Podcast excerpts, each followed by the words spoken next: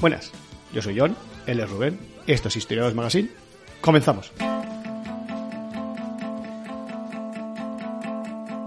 A continuación, las noticias del mes. La noticia. La del mes. noticia del mes. No, no, no. Tampoco. La noticia de la semana.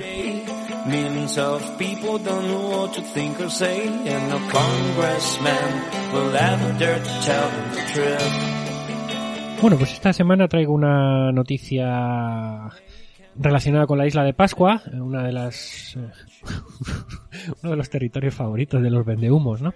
Pero bueno, en este caso vamos a traer Saludos a los vendehumos. Eso es. Pero bueno, en este caso vamos a vamos a traer eh, eh, una noticia eh, debidamente debidamente mm, comprobada, ¿verdad? Es, hay una investigación que aporta nuevas pruebas sobre lo que sucedió a los habitantes de la isla de Pascua. ¿eh? Un cambio. Es sobre el final de la civilización, ¿no? De la Pascua, que siempre se ha dicho que fue algo muy brusco, que de repente aquello colapsó y se. Y se Sí, yo lo he visto en Ropa Nui. eh, esto es en la peli, ¿verdad? Sí, porque no tengo y, referencia. y se fue todo al carajo y no es así, no fue así. Hay unos- un, un nuevo estudio, una nueva investigación que habla de que, eh, de que aquello se produjo de una forma más escalonada de lo que se cree, eh, que no fue de la noche a la mañana y bueno, eh, que el detonante el detonante que condujo a la sobreexplotación de recursos y al final de su civilización vino dado por un cambio climático, ¿no? Todo esto nos lo permiten las nuevas Yoko técnicas de, de, de- de investigación. No, no, no fue Yoko Ono. Eh, es un artículo que eh, lo he cogido de dos fuentes diferentes, de dos artículos distintos. eh, uno es de Antonio Martínez Ron de Vox Populi y otro de Agate Cortés del País. Eh, y lo que he hecho ha sido un collage, ¿no? Con las dos noticias para intentar eh, dar Lo que algo. quiero decir es que has trabajado por una vez en Hombre, esta sección, ¿no? su- suelo trabajar los artículos, bueno, no del todo, pero hoy sí, en este, en este caso sí. Ojo. Eh, la isla de Pascua, bueno, durante muchos años los investigadores han tratado de comprender cómo llegaron hasta ese remoto lugar del Pacífico sus primeros habitantes, Ya lo explicamos una vez. Cómo aquí. construyeron los espectaculares moais que pueblan la isla, ¿no? Pero el principal misterio ha sido siempre un poco cómo colapsó aquella civilización de Rapa Nui, ¿no? Y Que colapsó incluso antes de que llegasen los europeos por allí, ¿no? La respuesta a esta incógnita sigue siendo, sigue siendo objeto de debate entre los eh, especialistas, aunque la explicación más conocida, popularizada gracias a obras como el libro Colapso de Jared Diamond, es que los habitantes de la isla consumieron sus propios recursos hasta agotarlos y, y su modelo de civilización poco sostenible, pues, pues fue su propia condena, ¿no? Bueno, ya explicamos cuando hicimos eh, sobre la, la colonización de- del Pacífico que este- esto que estás explicando es una de las teorías que se, que, que se expresan para, para explicar eh, esos pasos gigantes hacia, hacia el infinito prácticamente, eh, hacia, hacia la siguiente isla, eh, grupo de islas, ¿no? Sí, sí, sí, eso es. que se acababan con los recursos bueno, rápidamente. Eso es, como no había relación con absolutamente nada alrededor, Sí, pues, entonces, eh, pues para adelante, una vez que consumes los recursos, para adelante. te acabas, ¿no? Pero bueno, ¿es esta la explicación correcta? Hay un equipo de investigadores liderados por el, por el chileno Mauricio Lima y en el que participa un biólogo español, Sergi Plarravés, que arrojan algo más de luz sobre el misterio gracias a un trabajo que se ha publicado recientemente en la revista Proceedings of the Royal Society, en, en el que mediante el análisis de los sedimentos en varias zonas lacustres, lacustres, la palabra lacustre está saliendo en este programa mucho en este mes, ¿eh? No, porque fue otro mes. Ya, pero, pero esto estoy Otra diciendo, semana. eso estoy diciendo que en este mes está saliendo mucho la Ah. palabra lacustre. Eh, pues el análisis de los sedimentos en varias zonas lacustres de la isla ha podido analizar se ha podido analizar mejor la combinación de factores que pudo conducir a- al declive demográfico social de sus habitantes. La población de Pascua colapsó debido a dos razones principales. El uso que hicieron de los recursos, mal uso, y el hecho de que se produjera un gran cambio climático. Esto, este es el resumen ¿no? que, de- de- que comenta pero que ahora lo vamos a ver un poco más en profundidad. Es que cuando, cuando se va- viene todo mal, pues viene todo mal. Sí, eh, digamos que la decadencia fue gradual y no fue eh, tan brutal como se pensaba hasta ahora. Tan traumática, podemos decir, ¿no? Fue más gradual que traumática. Sí, desde.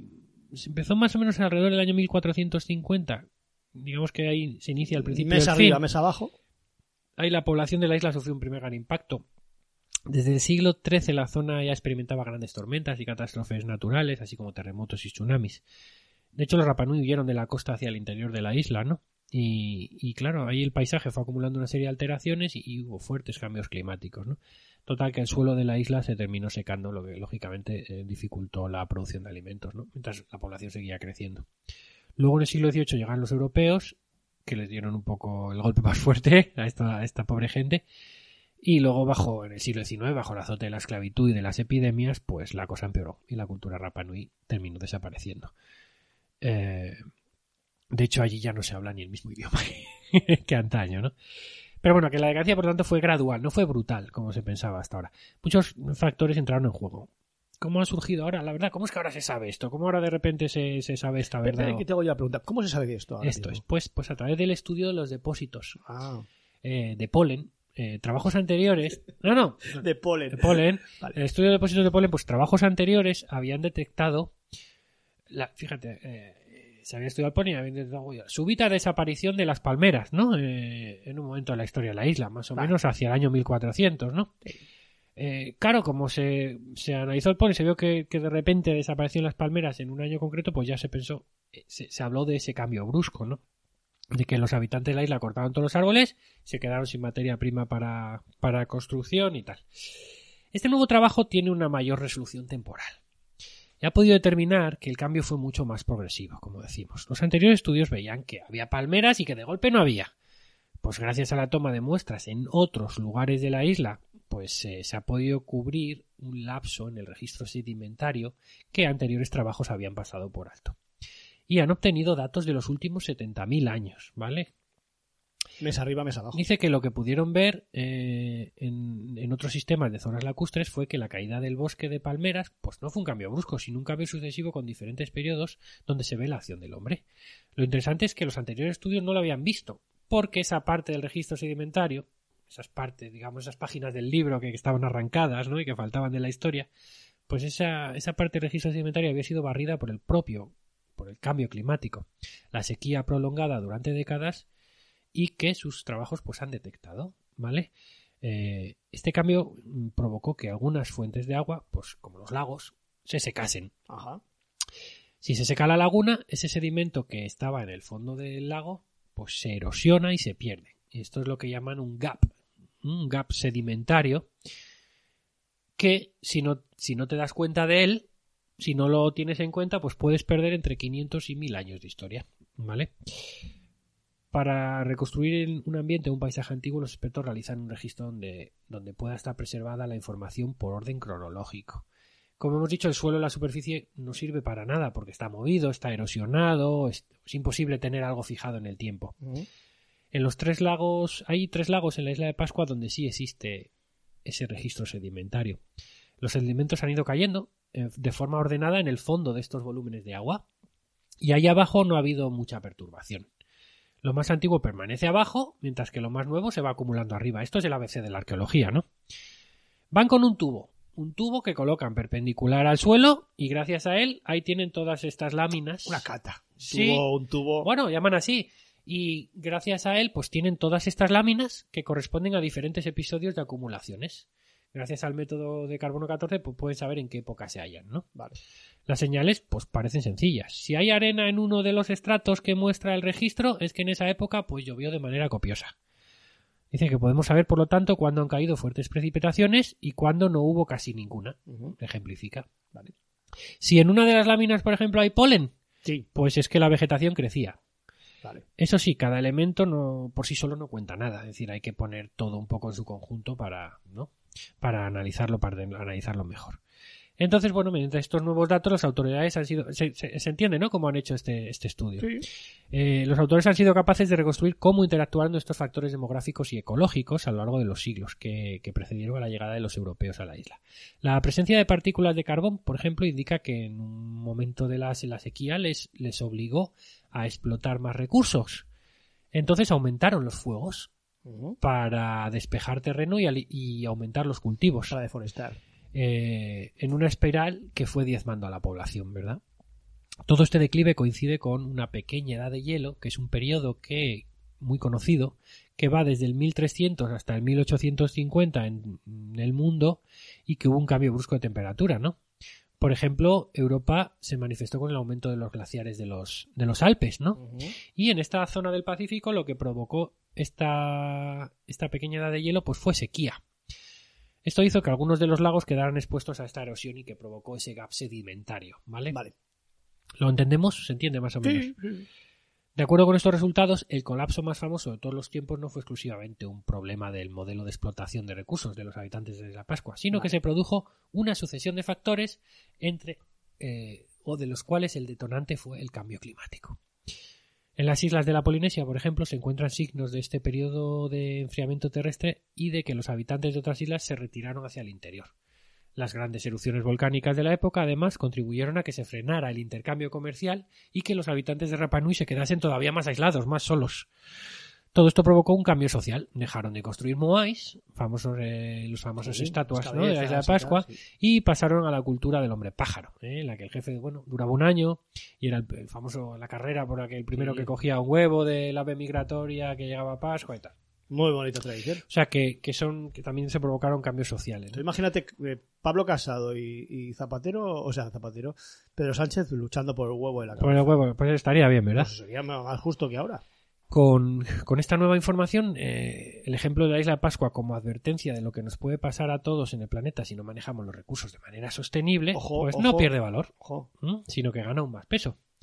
Otras civilizaciones, como los mayas o la cultura nazca, colapsaron debido al empujón de los cambios climáticos. De hecho, hay un estudio reciente de Science que explica que la decadencia de los mayas se produjo en medio de un periodo de grandes sequías. ¿no? Sabemos que incluso la caída del Imperio Romano estuvo fuertemente condicionada por el clima. Toda esa información se está revelando ahora escrita en los anillos de los árboles, en las estalactitas, en los testigos de hielo de los glaciares y en los polos. Grandes periodos de alteración climática, de frío, de sequía, de calentamiento, si quieres también, pues contribuyeron a cambios súbitos en organizaciones sociales y organizaciones políticas en, en- nuestra civilización. ¿eh? Ah, las preguntas que ahora se hacen los científicos son, por dejar esto abierto, ¿seremos nosotros los siguientes? ¿Estamos preparados para lo que viene? Pues en mi caso no. Ah, para predecir el futuro tienes que mirar al pasado.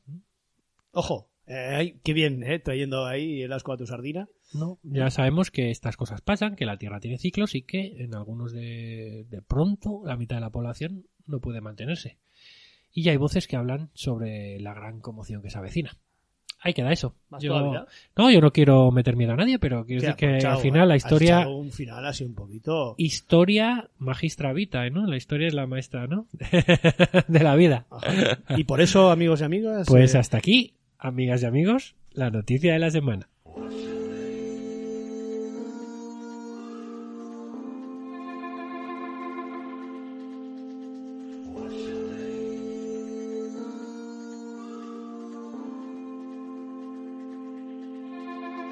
My daddy, he was a gambler, abandoned mama when I was four. All he left us was his old gramophone player, his 45 records he kept under the floorboards. Now my boss says I'm good for nothing, except to sweep his factory floor. They got Shania Twain, Garth Brooks on the radio. When I get home tonight, I'll walk through the door and say, hello, hello, I'm Johnny Cash. Hello, hello, I'm Johnny Cash. Yes, I am. Rolling down the train track. I ain't coming back. The man in me man in black. Rolling down the train I ain't coming back. The man in me man in black. My woman wears a long black veil, cause I always like to walk the line. I'm gonna take it out tonight. I'm going to Jackson. We're gonna fall into that ring of fire. I said, oh Delia, my sweet Delia, I don't want those folks from prison blue. I won't take my guns to town tonight if you don't call me a boy named Sue. Hello, hello, Historiados Podcast.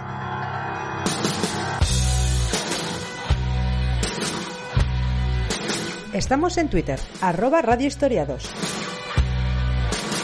Con número que con letra estaba cogido.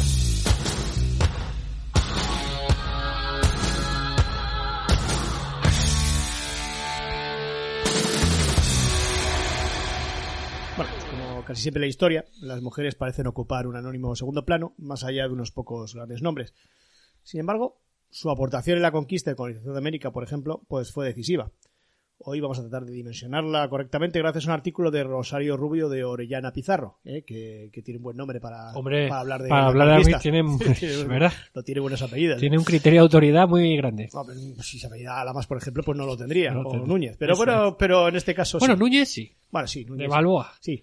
Los primeros europeos que llegaron al Nuevo Mundo no contaron con la presencia de mujeres españolas en un primer momento, por lo que sin duda se unieron a las nativas en diferentes formas, con o sin coacción, pero en pocos casos avalados por la institución del matrimonio.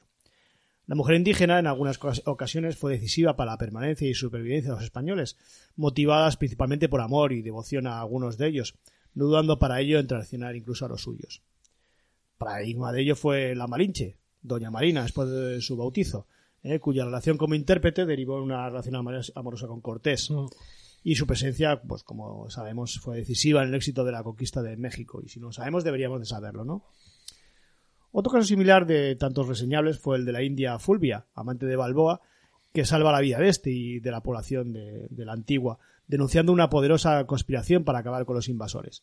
Sin embargo, el gran amor de Balboa fue Ana Yansi, eh, hija del cacique amigo Chimu, que se la entregó en prueba y, y refrendo de, pues, de leal amistad y cuyas buenas relaciones en la zona le supuso a Balboa ayuda importante para el descubrimiento del Pacífico. Doña Luisa Xicontecate de Tlaxcala, eh, bonito nombre, Muy bien, muy bien pronunciado además. india de noble nacimiento y fiel compañera de campaña de Pedro de Alvarado, pues fue otra de, de las destacadas, ¿no? Fue madre de dos hijos suyos, única descendencia que llegaría a tener, ya que eh, con doña Beatriz de la Cueva, su segunda esposa, no, pues no tuvo, no tuvo hijos. Otro nombre que podemos destacar es Inés Yupanqui Uyalas, ¿eh? e influyente y activa compañera del viejo Pizarro, hija de Huayna Capac, hermana de Atahualpa, quien se la entregó a Pizarro ya en Cajamarca, haciéndola ir desde el Cuzco. Fruto de esta unión nacieron dos hijos. eh, en, en Jauja, en 1534, nació Francisca Pizarro Yupanqui, la primera mestiza noble peruana, y en 1535, un año después, en Lima nació el segundo, Gonzalo, heredero de la gobernación de Nueva Castilla, y que el destino llevará a España. Cabe también mencionar, entre otras muchas, que no mencionamos por falta de tiempo, a las mujeres indígenas de Santa Marta que acompañaron a Jiménez de Quesada, Río Magdalena arriba, y aquellas otras que acompañaron a Sebastián de Belalcázar desde Quito como intérpretes, confidentes incluso como valerosos soldados. Por otra parte, respecto a la presencia de la mujer española en la conquista, podemos decir que fue muy temprana y que realizó una labor clave para la colonización, aunque nunca se le ha reconocido. Ya en el tercer viaje de Colón eh, figuraron mujeres a bordo. El flujo de mujeres españolas hacia las Indias se ha continuado y se fue incrementando con el paso de las décadas. Si en la primera mitad del siglo XVI la proporción era de una mujer por cada diez hombres, una mujer eh, española, en el periodo comprendido entre 1540 y 1575 ya era del 23% y llegando con el tiempo igualarse al de los hombres. La corona fomentará esta presencia femenina dado que el planteamiento de la colonización de América, como postulaba la reina, la reina Isabel, eh, sería de, evangelización y establecimiento de la sociedad similar a la de la metrópoli, con la familia cristiana como modelo. Por ello se facilitó, estimuló y protegió el viaje de mujeres europeas, tanto casadas como solteras, dictando medidas que las amparara en tan, en tan duro trance. Cervantes se refirió a estas facilidades cuando expresó que, abro comillas, iban a América porque América resultaba ser añagaza generosa de las mujeres libres. Bueno, la realidad, como veremos, no era tan favorable para ellas. Mujeres de todo tipo y condición se embarcaban en Sevilla camino al Nuevo Mundo. Por un lado, distinguiremos las mujeres casadas. ¿eh? El mayor contingente de las mismas desembarcaba no en el primer momento de la conquista, sino para consolidarla. La corona estimula el reencuentro con las, perso- con las esposas que quedaron en España como una forma de reagrupamiento familiar que fije el futuro de la pareja en América. Por ello se establecieron plazos, bajo duras sanciones, para que el hombre, el hombre reclamara a su esposa. Entre tanto, estaban obligados a sufragar sus necesidades en el viejo continente. La mujer, sin embargo, estaba protegida por ley y podía negarse al viaje debido al gran peligro que comportaba. A partir de determinado momento, a ningún hombre casado le fue permitido marchar sin su esposa. El papel de, la mujer, de la esposa, en ambos lados del Atlántico era meramente doméstico, aunque muchas de ellas trascendieron ese marco para ser decisivas en las exploraciones o la gobernación, como veremos más adelante. Dentro de las mujeres casadas podemos distinguir por su rango social mujeres principales, es decir, de, elevada condición social, por otro lado, esposas y, y familias de funcionarios, capitanes, oidores y oficiales reales, y un último grupo de esposas de conquistadores y vecinos de las Indias cuyos maridos habían marchado sin, sin ellas. En cuanto a esas mujeres principales, que como siempre pues tenemos casi, casi todos los nombres, pues sus viajes se realizaban acompañadas de todo un séquito compuesto por otras mujeres, tras el caso realizado por el comendador Obando a la Española en 1502 ya que acompañaron familias principales y acomodadas. ¿eh? Ya en 1502 estamos hablando de, de- de un gran viaje con, con séquitos, ¿no? El de la virreina María de Toledo en 1509, esposa de Diego Colón y sobrina del rey, a la que seguía una cohorte de dueñas y, y- de dueñas y doncellas en su mayoría, que casaron con otros, con otros hombres ricos y principales. María de Toledo acabó gobernando las Antillas. Eh, doña Isabel de Bobadilla, por otra parte, esposa de Pedro Arias Dávila, también viajó muy bien acompañada. Doña Beatriz de la Cueva, segunda esposa de Pedro de Alvarado, llevó con ella a Guatemala a no menos de 20 doncellas. Otro nutrido grupo acompañó a Doña María Carvajal, esposa del mariscal Jorge Robledo, a la recientemente fundada Cartagena de Indias. Otro nutrido, grupo de mujeres acompañó a Doña Isabel de Guevara en la expedición de Mendoza al Río de la Plata. Entre estas principales destacó un nutrido grupo de mujeres que ejerció labores políticas con arrojo e inteligencia. María de Toledo, como hemos comentado, gobernó las Antillas. Doña Juana de Zárate ejerció de adelantada en Chile. Doña Isabel Manrique y doña Aldonza de Villalobos fueron gobernadoras de la isla La Margarita. Doña Beatriz de la Cueva, regidora de la ciudad de Guatemala por elección del Cabildo. Doña Catarina Montejo tuvo el adelantamiento del Yucatán por sucesión de su padre. La mujer de Hernando de Soto gobernó la isla de Cuba con decisión, armando expediciones y enviando refuerzos y provisiones a su marido. Doña Isabel Barreto llevó la escuadra a Filipinas con un rigor superior a lo que habrían desplegado los hombres de mar y guerra. Una de las Bobadilla, la marquesa de Moya, política ilustrada y muy persuasiva, fue uno de los soportes al parecer de, de la empresa de Colón.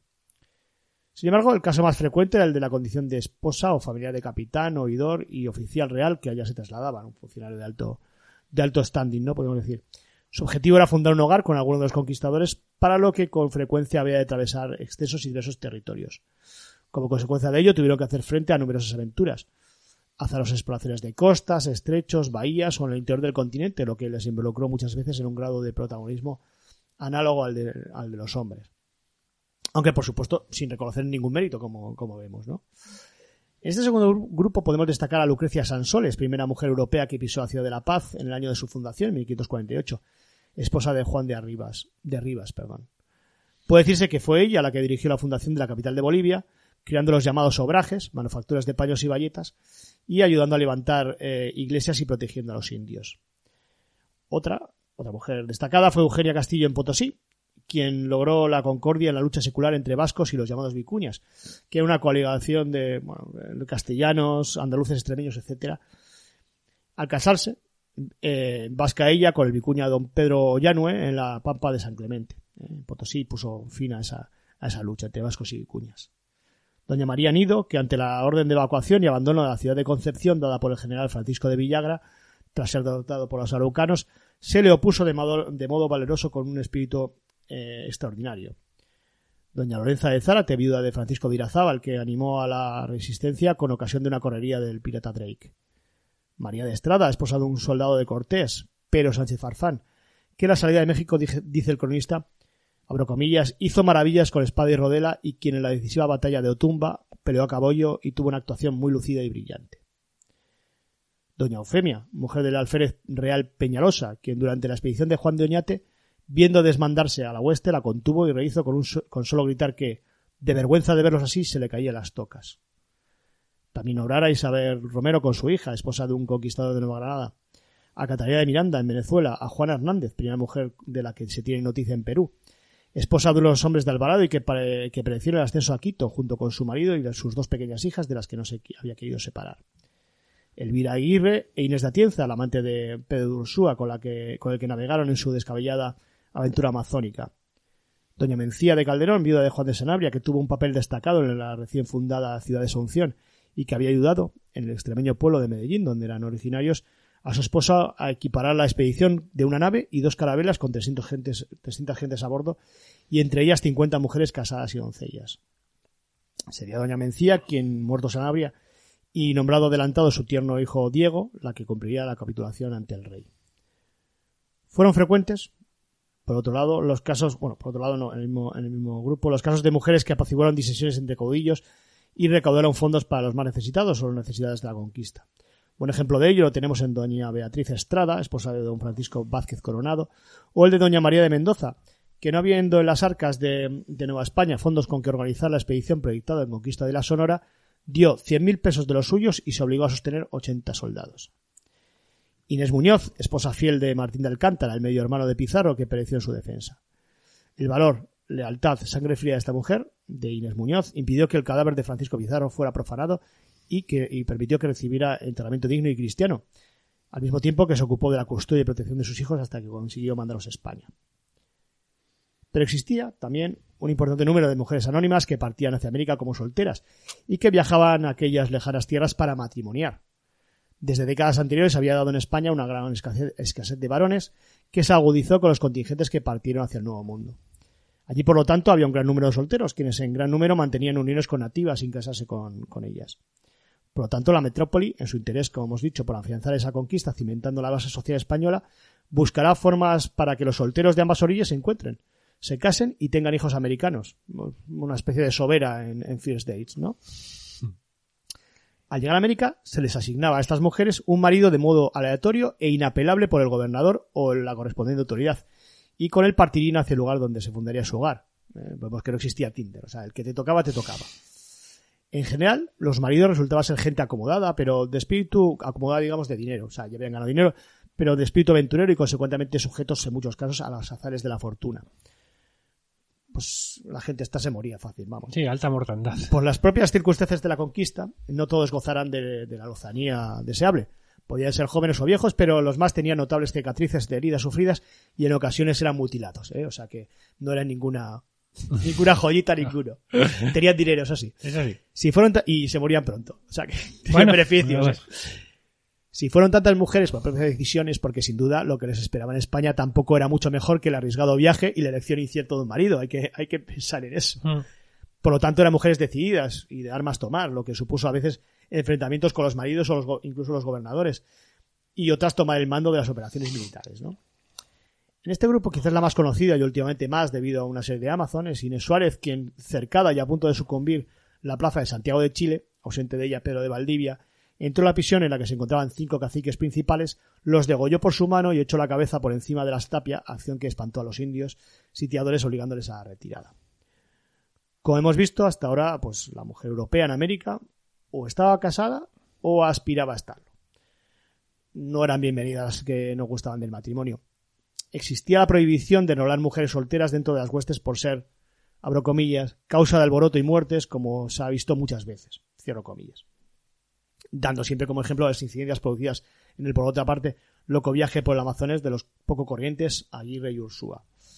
Por ello, las más intrépidas debían apañársela para lograr sus anhelos, como bueno, la archifamosa Catalina de Erauso, alistada como varón y conocida como la monja Alférez, eh, grado este ganado en el propio campo de batalla por el valoroso y arriesgado rescate que hiciera de la bandera de Castilla, arrebatada por araucanos en la, bueno, en la que fue famosa batalla de Valdivia.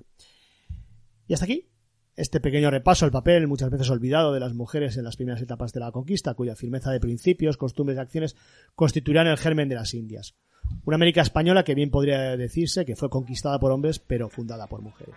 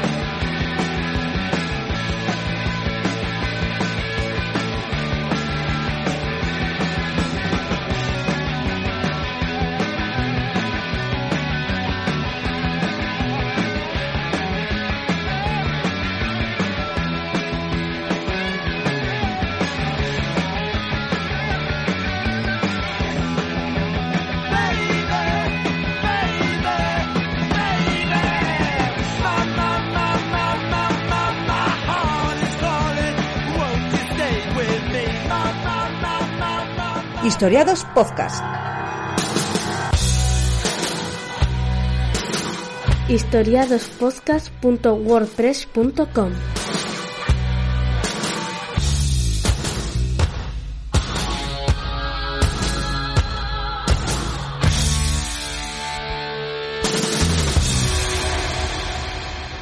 Bueno, ya, pues así como en el último magazine nos pusimos un poco de acuerdo, que trajimos un tema, dos temas relacionados con la historia económica y tal, Después fue de acuerdo no poniéndonos. Mm, sin querer, ¿no? Quiero decir, pues esta vez también, bueno, eh, tú has traído un tema de América y yo precisamente quiero hablar de la, la independencia de Argentina, ¿no? Eh, muchas veces aquí, o al menos eh, desde España, eh, no tenemos muy claro cómo fueron las independencias de los distintos países eh, americanos, porque sí, bueno, por ahí, no que lo que estudias, no, por ahí anduvo San Martín, Simón Bolívar, Libertador, tal cual, y esos fueron los que tal, luego más tarde, ¿no? El tema de Cuba y eso, pero no tenemos muy claro cómo fue la independencia concreta de cada país, ¿no? Bueno, Quizá porque como es un poco, mm, entre- con todas las comillas del mundo, ¿eh? que un poco la vergüenza nacional, ¿no? Que es que se te independice un territorio que era tuyo, que era tal. eh, parece ser como que muchas veces no se ha profundizado en el hecho, ¿no? Y sin más, quiero traer aquí, por, por, por, por, por, por que se conozca un poquito más, pues en este caso la independencia de Argentina. No sé si en futuros programas puede traer cómo fueron las independencias de otras zonas bueno de- estaba preparando, que no tampoco estaba eso, algo sobre un tema principal parecido sobre, bueno, pues la herencia de, de, de Bolívar y, bueno, pues la, la guerra de la Triple Alianza y todo. Bueno, en este caso, más que en este caso que toma parte es San Martín, pero bueno, vamos a, vamos a comentar. Sí, pero bueno. Eh, eran poco más de 30 personas en una modesta casa de tres habitaciones, propiedad de Francisca Bazán de, de Laguna, en la localidad de San Miguel de Tucumán. Allí reunidos alrededor de una gran mesa, examinaron la carta por última vez, después de meses de cambios y negociaciones. El texto era conciso, solo dos párrafos. Con la firma de los diputados presentes, se firmó así la Declaración de Independencia de las Provincias Unidas del Río de la Plata, territorio que décadas después daría origen a Argentina, ¿verdad? Dos siglos después de aquel 9 de julio de 1816, los historiadores vienen a coincidir en lo que sucedió ese día en, Tucumán, pero no en lo que significó para el futuro político, social y económico de Argentina. ¿Fue aquella declaración de independencia fue una verdadera emancipación o fue un golpe de Estado de la burguesía porteña? Ya que las demás provincias no estaban tan entusiasmadas por separarse de- de la metrópoli de España, ¿no? Bueno, vamos a verlo. Todo comenzó en, en 1808, con la, con la abdicación de- del rey Felón, de Fernando VII, rey de España, eh, a favor de, de José Bonaparte, ¿no? hermano mayor de Napoleón. Había, esta abdicación había provocado hostilidades entre el ejército francés y la resistencia ibérica, ¿verdad? Y, y se aceleró el desmoronamiento del agotado imperio colonial español. Estoy hablando de, estoy hablando Sí. de la guerra de independencia. Algo de experiencia había, ¿no? Eh, eh, los, los criollos de la región de Buenos Aires, que eran, los criollos son descendientes de europeos, pero ya nacidos en América, ¿no? Ya, ya se había movilizado tiempo atrás, tras las invasiones británicas de 1806, 1807, es decir, un año antes, eh, los criollos de Buenos Aires tuvieron que repeler los ataques de la, de la Royal Navy, de la Marina Británica, sin la ayuda de tropas españolas que estaban com- comprometidas en Europa y habían demostrado una, una cierta capacidad organizativa, ¿vale? Eh, Los habitantes del virreinato de la, del Río de la Plata tuvieron que protegerse por su cuenta y esto generó a su vez pues que las milicias locales pues tomasen conciencia de que, oye, cierto poder ya tenemos, ¿no? Parece que, bueno, oye, que por nuestra cuenta también nos las apañamos. ¿no? Esto del- de, estos ataques británicos a, a, a la costa americana, bueno, son algunos buques ingleses que llegaron a aquella región, ¿no? Para conquistar la ciudad de Buenos Aires y, y controlar su actividad comercial, que en aquel tiempo era, era importantísima, ¿no? Pero bueno, que fueron, fueron repelidos por los criollos. Estos criollos, además, desde hacía algún tiempo no ocultaban el fuerte malestar por la rigidez burocrática del, gobierno español y, por la, irritación por el monopolio comercial, ¿no? Y la mala gestión de la colonia. Mm, Así como la gestión según su criterio, ¿no? Y así como con la fuerte tributación que se imponía desde, desde Madrid, ¿verdad? Además, eh, qué duda cabe que el poder de las ideas liberales de los Estados Unidos, que ahora era una república independiente, y también de la Francia revolucionaria, eh, pues, pues en aquella época habían, a finales del siglo XVIII, ¿verdad? Pues habían creado un caldo de, un caldo de cultivo, ¿no? A ver, no, no todos en la colonia pensaban así, ¿eh? Eh, La sensación de vacío de poder, combinada con la retirada de parte de las tropas españolas, condujo al nacimiento de, de- de las juntas provinciales autónomas entre los territorios de Argentina, Uruguay y Bolivia. Sin embargo, estas juntas todos juraron lealtad al rey Fernando VII y, exigieron el respeto por el statu quo. Eh, bueno, eh, había que, aplacar el impulso independentista en, en Buenos Aires, ¿no? Pero ocurrió algo inesperado. En 1810, eh, la corona española y la Junta de Sevilla, ¿no? La ciudad de Sevilla se sometían a las fuerzas de Napoleón Bonaparte. Todo ello desató una serie de hechos que desembocarían en, en- en esa casa de tres habitaciones de Tucumán que acabamos de, comentar, donde se, donde se firmó la Declaración de Independencia. El, el virrey del Río de la Plata, Baltasar Hidalgo de Cisneros, trató de ocultar la noticia de la debacle española. Eh, que, ojo, los franceses nos han dado pal pelo. Eh, esa noticia la traían los barcos ingleses. Entonces lo que hizo pues, fue ordenar a sus soldados que se apoderaran de todos los periódicos presentes en aquellos barcos. Pero no fue suficiente. La- bueno, las noticias se filtraron eh, y Cisneros, el, No virrey español, tuvo que, eh, tuvo que se vio obligado a proclamarlo, ¿no? Oficialmente en mayo de 1810 y eh, desencadenó lo que pasó en la historia como la Revolución de Mayo. Tras esta proclamación de Cisneros, tras este anuncio de Cisneros de que las cosas en, en la metrópoli iban fatal, pues un grupo de terratenientes, periodistas, abogados, economistas, intelectuales y militares de origen criollo organizaron eh, en mayo de 1810 una, una asamblea extraordinaria para decidir el futuro del virreinato, que en su momento comprendía, además de gran parte del territorio de lo que actualmente es Argentina, también Bolivia, Paraguay y Uruguay, ¿vale? Era una cosa inmensa, como te puedes Sí. imaginar. Una de las principales una de las primeras decisiones que toma esta junta, esta asamblea extraordinaria, es derrocar a- al virrey, a Cisneros, y crear un ¡Cisneros! Cisneros. crear un primer embrión de gobierno, ¿no? Y así nació la- lo que se ha pasado en la historia argentina como la primera junta, que se crea tras un cabildo abierto, sin participación de la corona española, es decir, hablamos, o podemos hablar de la primera forma de gobierno constituida por los pobladores de las Provincias Unidas del Río de la Plata, ¿no? Dado que Fernando VII había sido tomado como prisionero por Napoleón Bonaparte, esta junta deseaba gobernar de forma provisional y ellos desde el primer momento nunca dicen que no quieren generar una ruptura completa con la metrópoli. De hecho, su nombre original completo es Junta Provisional Gubernativa de las Provincias del Río de la Plata a nombre del señor don Fernando VII, o sea, Junta Provisional y a nombre del rey, ¿no? Como hemos avanzado, inmediatamente no se piensa en la independencia. La revolución se había se había hecho al grito de viva el rey, muera el mal gobierno, como en tantos otros sitios de América. Y muchos, muchos preferían una transición suave, ¿no? Temerosos de que, pues temerosos de un gobierno verdaderamente revolucionario. Eh, habrían corrido el riesgo de perder sus tierras, los acomodados, como sucedió en la Francia de 1789. Así que no hubo, después de esta revolución de, de, de mayo de 1810, no hubo una, una, una unanimidad con qué camino seguir.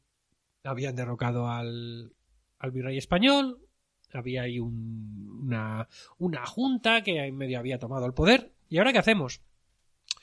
Pues por un lado están los porteños. Los porteños, como sabemos, Che son, porteño, eh, che porteño. son los exponentes de la, la- la burguesía comercial de Buenos Aires. Lo que nos gusta aquí un acento, ¿eh? Esto es, son la, los- la- eso es la burguesía comercial de Buenos Aires.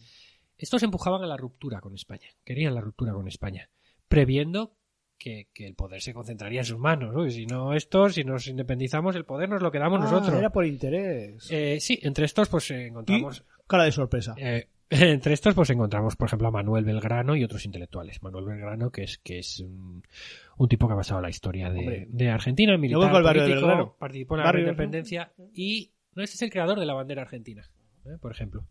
La, la albiceleste, ¿no? Preciosa, preciosa bandera. Sí. por otro- Luego, eh, luego los representantes de las demás provincias, especialmente los terratenientes, los grandes terratenientes, estos no estaban de acuerdo eh, en esa independencia porque temían y se veían venir ese poder abrumador de, de Buenos Aires, ¿no? Y, y, claro, estos preferían al gobierno español, eh, bajo el cual pues siempre habían gozado de cierta, de cierta autonomía, ¿no? Las semillas de la lucha se plantaron entre quienes querían la independencia y, un gobierno fuerte y centralizador y quienes en cambio pues buscaban una solución federalista. Incluso las diferencias sociales eran difíciles de resolver y se llegó a coquetear con la idea de entregar el país incluso al imperio británico, ¿vale? Ni para nosotros ni para los españoles, para los británicos. Bueno, Algo hubieran ganado también. La formación de una junta provisional compuesta exclusivamente por representantes de Buenos Aires, pues fue considerada como un ultraje, ¿no? Por las demás provincias, que se negaron a reconocer su legitimidad y desencadenaron una guerra civil en la que se enfrentaron numerosas facciones locales. Lo que Eh. se suponía que sería el comienzo de la independencia argentina, pues resultó en el caos y la violencia, ¿no?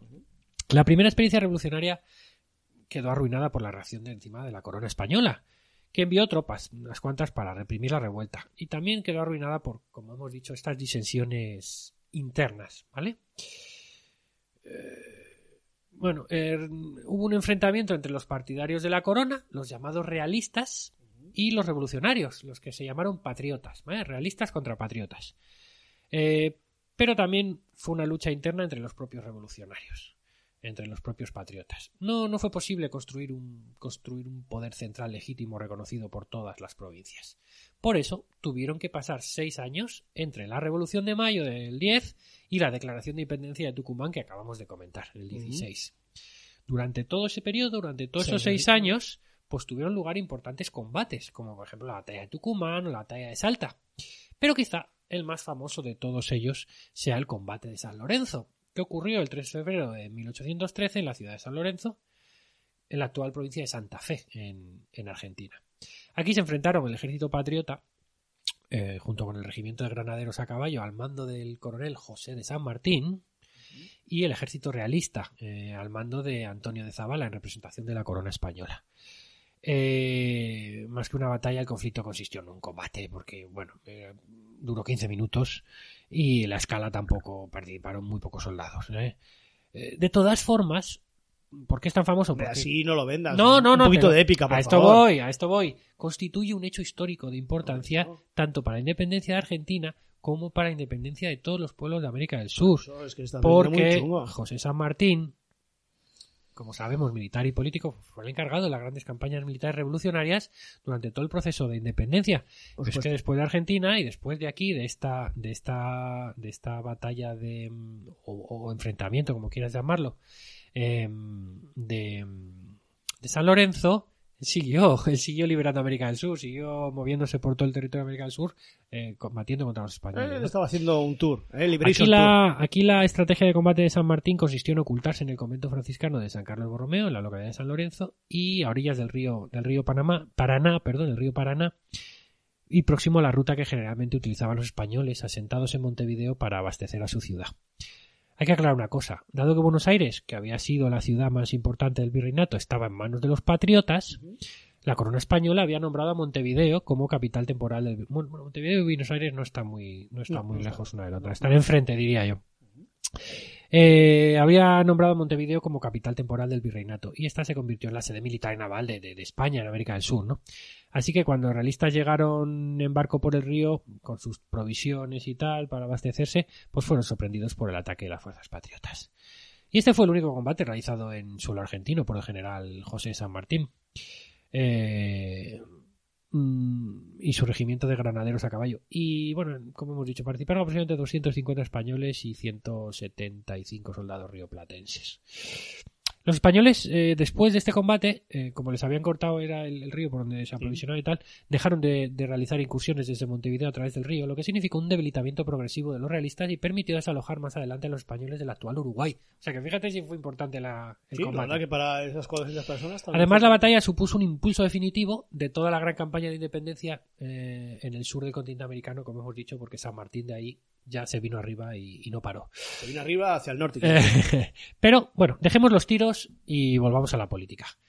Cuando Napoleón Bonaparte fue derrotado en Europa por la Santa Alianza, en- Todos los políticos no pueden decir dejemos los tiros. ya saludo, saludo a Ciudadanos. Eh, Ojo, ojo, esto no es, esto no es de. Eh, en 1813 eh, fue derrotado fue derrotada la Santa o sea Napoleón por la Santa Alianza y eh, Fernando VII regresa regresa al trono de España Eh, el deseado verdad Bueno, a, él- yo creo que se lo puso él. a partir de ese momento ya empezaron a sonar abiertamente las palabras independencia y república en Argentina no y a la larga y dolorosa la larga y dolorosa guerra de liberación nacional se vino un poco abajo. Era fundamental legitimar la lucha contra, contra una corona fortalecida, porque claro, al haber vuelto Fernando VII vino con ínfulas, ¿no? Y, Con muchas ínfulas. y entonces quería, hubo- había que unificar los proyectos de todos estos dirigentes criollos que andaban cada uno por su lado y a la gresca. Entonces, en marzo de 1815, eh, en un congreso general en, en Tucumán, 33 representantes electos de las distintas regiones de las provincias unidas del Río de la Plata comenzaron a debatir, a discutir el futuro de Argentina. Primer paso, poner fin al caos interno que asfixiaba a su proyecto patriótico. Imagínate 33 argentinos eh, Sí, en una habitación en una reunidos. habitación reunidos, ¿eh? Eh, pues lo primero que quisieron fue poner eh, fin al caos interno que asfixiaba a su proyecto, como digo, a su proyecto patriótico, ¿no? El Saludos objetivo, el objetivo original del Congreso de Tucumán era redactar una constitución que reformulara las relaciones con España.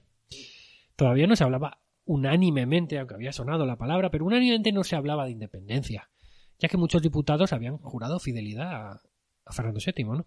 Hubo un largo y acalorado debate, 33 argentinos metidos en una habitación. Habían jurado fidelidad con los dedos cruzados y De hecho, al final, al final la declaración se redactó con prisa, con cierto enfado. Y ojo, se firmó casi un año y medio después de que empezaron a redactarla. Luego la mala fama Tardaron- es lo que tiene. Un año y medio en ponerse de acuerdo estos, Poco, 30 poco me parece. estos 33 patriotas. El resultado fue un texto de solo dos párrafos. La- lacónicos, escritos en español y en quechua, la lengua indígena. Con un solo punto claro. De esos dos solo había un punto claro. Declaramos, declaramos solemnemente a la faz de la tierra que es voluntad unánime e indubitable de estas provincias romper los violentos vínculos que los ligaban a los reyes de España, recuperar los derechos de que fueron despojados e investirse del alto carácter de una nación libre e independiente del rey Fernando VII, sus sucesores y metrópoli. A lo que pocos días después, por la presión popular, añadieron otra frase después de esto. Y de toda otra dominación extranjera. Para evitar, Para evitar los ingleses. Eso es. España, por supuesto, se negó a reconocer esta independencia hasta 1859, más o menos. Los primeros en reconocerla fueron los Estados Unidos, que bueno, no eran la potencia mundial que son hoy en día, eran de hecho Pero un se país sintieron recién creado. Eso es, había ahí, había ahí compadreo. Bueno, ellos son los eh, el faro, Sí. ¿no? El faro casualidad, ¿no? El faro que ilumina América. ¿Por qué cerraron de esta manera tan urgente lo de la cuestión nacional, la constitución, la cuestión constitucional, ¿no? El tema de la cuestión. Pues se temía que si los levantamientos armados no se detenían en todo el territorio europlatense, se difundirían ciertas ideas radicales. Existía un poco el riesgo de que se repitiera un poco el terror que había estallado en Francia después de la, después de la revolución, ¿no? Que, que unos radicales se, se hiciesen con el poder y allí pudiera pasar cualquier cosa. Entonces estos que eran más moderados desde el Congreso de Tucumán, pues quisieron redactar esta constitución. Eh, también se sumó el pánico de los hombres fuertes de Buenos Aires ante la perspectiva de perder el control del territorio y el monopolio comercial, ¿no? Por eso, muchos todavía hoy consideran que la declaración de independencia de alguna manera traicionó el espíritu y las verdaderas intenciones de la Revolución de Mayo, que era más eh, comedida, ¿no? De hecho, se logró crear eh, un Estado soberano independiente que fue llamado eh, Provincias Unidas del Río de la Plata, pero a cambio de un proceso de organización nacional que trajo consigo diversas guerras civiles entre unitarios y federales por la organización política ya del territorio, por, por cómo nos, a ver cómo nos organizamos. Entonces, eh, dos siglos después, ese trozo de papel se considera solo un engranaje de un en un proceso de lucha entre facciones con proyectos sociales y políticos divergentes. Un enfrentamiento que se ha prolongado casi hasta nuestros días, exacerbado por las diferencias sociales y aún más eh, violento por las intervenciones militares ¿no? que, que ha habido en Sudamérica en estos dos últimos siglos. Hoy en Tucumán solo queda una modesta casa en memoria de ese hecho, eh, mientras que en la ciudad de Rosario se erigió un imponente monumento a la bandera mm, para celebrar el lugar donde se hizo por primera vez la bandera argentina en 1812. Un evento teóricamente menor, pero que se ganó el corazón de los argentinos, ¿no? Esto es como es más importante, quizá, lo de la- la izada de la bandera que, que el, que el Congreso de Tucumán con la, con la Declaración de la Independencia. Pero bueno, sin más. Y eso es un poco la, la, la historia de, de lo que fue la, la, la independencia argentina, que, pues eso, que por desgracia eh, dio paso a una serie de, de guerras civiles hasta que el sí, territorio se, no, consiguió, pero sí. se consiguió organizar eh, correctamente, ¿no? Y que todavía, hasta el día de hoy ha acarreado, ¿no? Y trae todavía, trae cola, ¿no? Pero bueno.